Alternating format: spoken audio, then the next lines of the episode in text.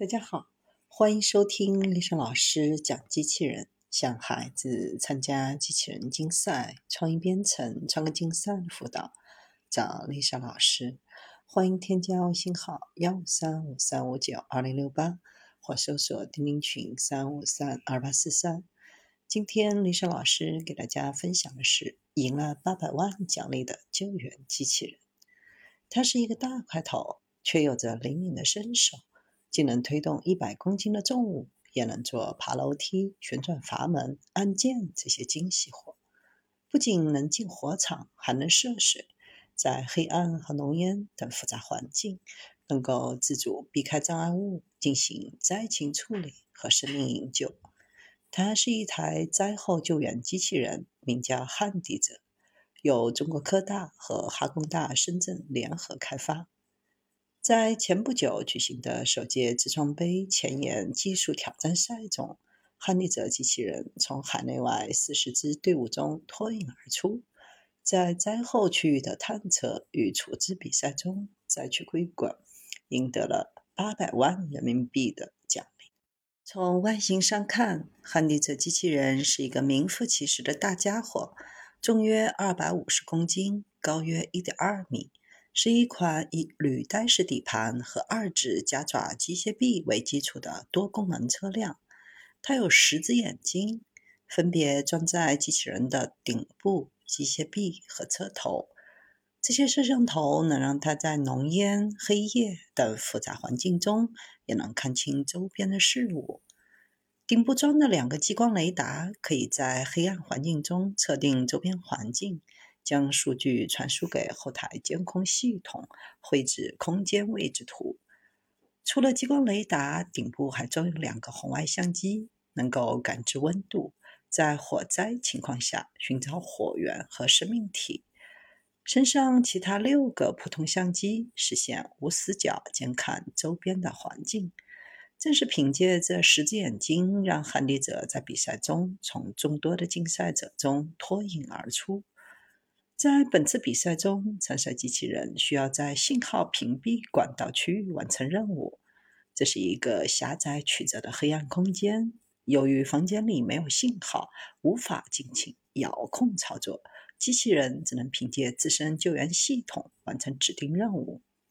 在这种复杂的环境下，韩林者凭借激光雷达自主规划行驶路径，找出出口，走出赛场的迷宫。虽然旱地者看上去显得有些笨重，但其实他是一个灵活的胖子。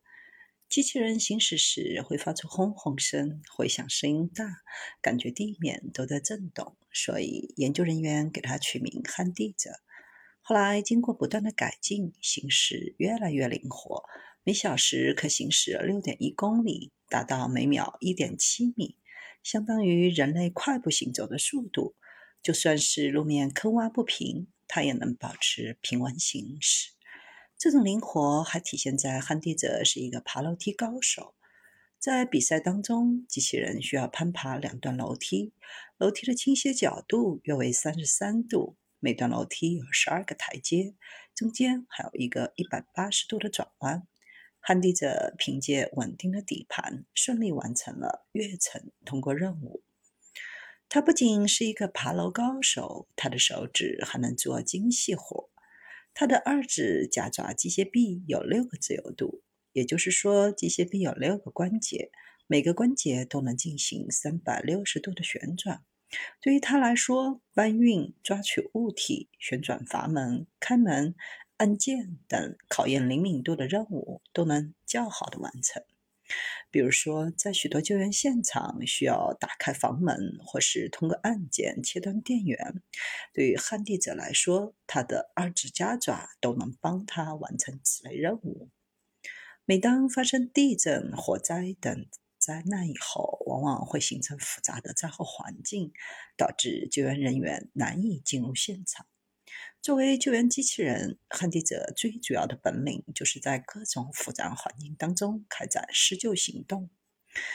如果给旱地者装一个大推铲，可以推动约一百公斤的障碍物，让它具有清理灾后现场石头、木头等大型物品的能力。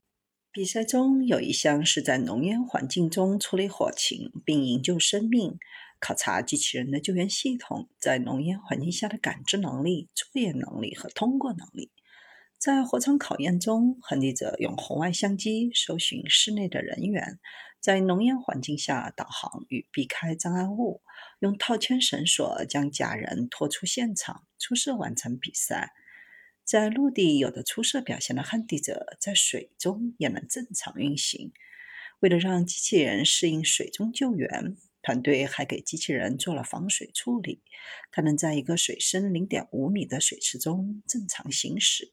由于性能较齐全，适应环境多，科大团队的队员形象地称捍卫者是一个全能战士。